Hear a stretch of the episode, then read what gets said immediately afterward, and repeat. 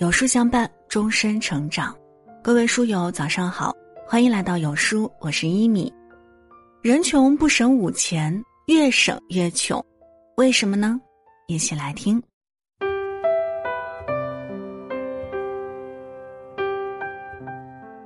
谈省钱，其实还是谈一个人的生活观。有的人省钱啊，是为了储备，为了以后过更好的生活；有的人省钱呢，则是一毛不拔。为钱是命，幸福指数直线下降。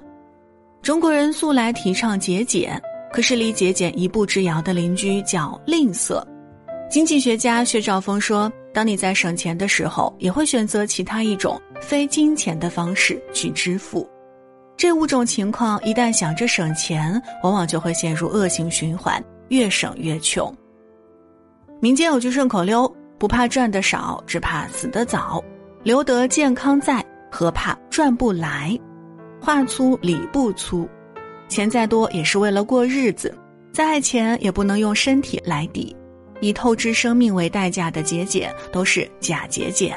买了十几块钱的水果，放久了看着要坏了，怕浪费，一次性全吃了，结果吃出肠胃炎，后续还得花钱养胃，牙疼图省钱，觉得拖着慢慢就会好。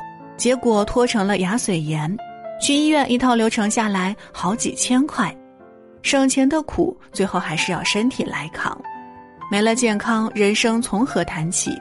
再缺钱也别省健康的钱，平时多锻炼，别让身体生锈，小钱别省，定期检查自己的身体，生了病及早应对，别为了省钱而熬着，小病拖久就容易酿成大病，错过最好的治疗时机。环视周遭，因病致贫、因病返贫的家庭屡见不鲜。健康最值钱，有一副健康的身体，就有了最贵的奢侈品。内在美虽然非常重要，但外在的形象也不相伯仲，它是一个人的名片。原来说，没有人有义务必须透过连你自己都毫不在意的邋遢外表，去发现你优秀的内在。老人家讲，财不入脏门，邋遢的外表，人人都不愿靠近。人缘没了，也就和钱绝缘了。干净整洁的外表不仅能愉悦自己，也能够得到别人的尊重。再节俭，也要舍得置办几身体面的衣服，不需要多奢侈，得体就好。衣着得体、容止有仪，是对他人的尊重，也是一种成熟的生活状态和人生态度。有句话说得好：能用钱解决的问题，就不要用人情。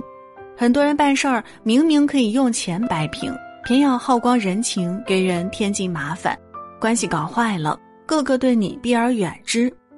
在婚礼喜庆的时候，老一辈的人会专门记录亲戚朋友包的礼，比方说女儿要出嫁，亲朋好友包了红包，都把它记下来，等到哪天人家有喜事，再封厚一点的礼给他们。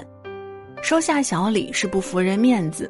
还上厚礼是珍重情谊，他们心里清楚，钱财不如人品重要，利益没有情谊值钱。不要消费人情，利用感情透支别人对自己的好，也别辜负任何一份真情。无论多节俭，该有的礼数要有，礼钱不能省。以心换心，以真情换真情，最后啊，你会发现，用心经营的关系和感情能收获更多。常有人说无知者无畏，很多人在年轻时一无所知，靠着一股拼劲儿，满闯硬干也能混得好。但随着年岁渐长，才发现力不从心，不愿接受新事物，不肯花钱学习新技能的代价，就是被时代抛之脑后。时代发展太快了，即使是身经百战的中年阶层，也要积极学习新知识，不断给自己充电。以前很多岗位都不需要用电脑，现在越来越多的工作要求在互联网上办公，生活出的考卷是源源不断的，思维僵化，止步不前，一晃神就成了差等生。唯有持续更新自己，才能在面对未知的挑战时多一份从容与自信。把钱放在投资自己的头脑上，是最安全的理财。精进的人永远都不会亏本。成龙曾对病床上的父亲说：“你走的那一天，我不会去拜你的，浪费我的时间，浪费我的金钱，烧的纸还污染空气。他父亲听完，认同的说：“对对对，别来拜我，做给谁看？”成龙这番话，很多人会觉得大逆不道，但在成龙父亲眼里，自己儿子非常孝顺。成龙父亲爱抽烟爱喝酒，成龙劝过很多回，他父亲说：“不行，戒烟还不如早死。”成龙后来想明白了，不再劝父亲戒烟酒，而是给他买最好的香烟、最好的烟斗、最好的酒。成龙说：“现在就开始尽孝，每天都是父亲节。”古人讲的最痛，子欲养而亲不待。很多人想着给父母的钱能省就省。以后钱多了，一次性全补偿，因为这样的心理，等到父母的腿脚不再利索，买再多的机票也去不了远方；等身体虚不受补，再好的保健品也销售不了太多。尽孝的最好时机就是父母在世的时候，多回家陪陪父母，多多孝顺父母，善待父母，莫等来日方长。春晚小品不差钱，有句经典台词：“人死了。”钱没花了，人不能当赚钱的机器，也不要活成省钱的机器。掉进钱眼儿，沦为钱奴的人是吝啬鬼，也是穷鬼。除了钱，一无所有。